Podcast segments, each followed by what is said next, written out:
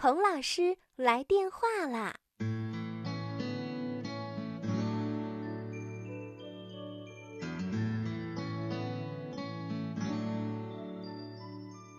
今天，小朋友和嘉维一起看图画书的时候，电话铃声响了起来。奶奶去接的电话。哦，是孔老师啊！孔老师您好，您好。奶奶的声音好大呀！小朋友听到“孔老师”这三个字，赶快跑了过来。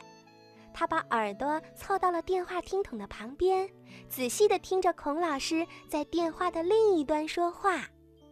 孔老师说：“幼儿园决定了，下周一恢复上课。”小朋友欢呼起来：“哇塞，我可以上幼儿园啦！”奶奶也为他高兴。奶奶说：“还是上幼儿园好呀，在家待着可不是什么好办法。”嘉维听到了他们的对话，也跑了过来。他还趁奶奶不注意，把话筒抢了过来。他冲着话筒问：“那为什么我们的孙老师没有叫我回幼儿园上课呢？”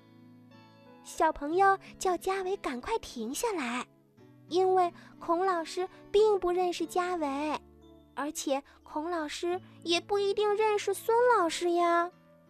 小朋友让嘉维把话筒还给他，他不高兴啦。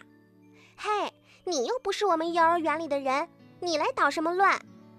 可是嘉维并不觉得自己在捣乱，他撅着嘴巴说：“问问怎么了？”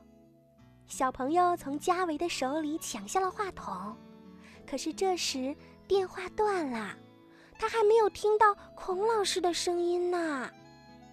小朋友冲着嘉伟喊了起来：“都怪你！你把孔老师赔给我！”嘉伟眼眶一红，眼泪就噼里啪啦的掉了下来。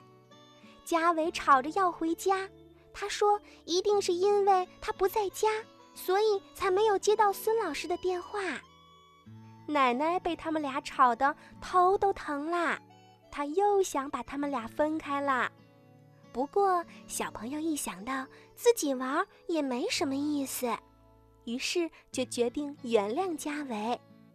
嘉维呢，和小朋友想的一样，他也不想分开，于是他擦掉眼泪，咧咧嘴巴就笑了起来。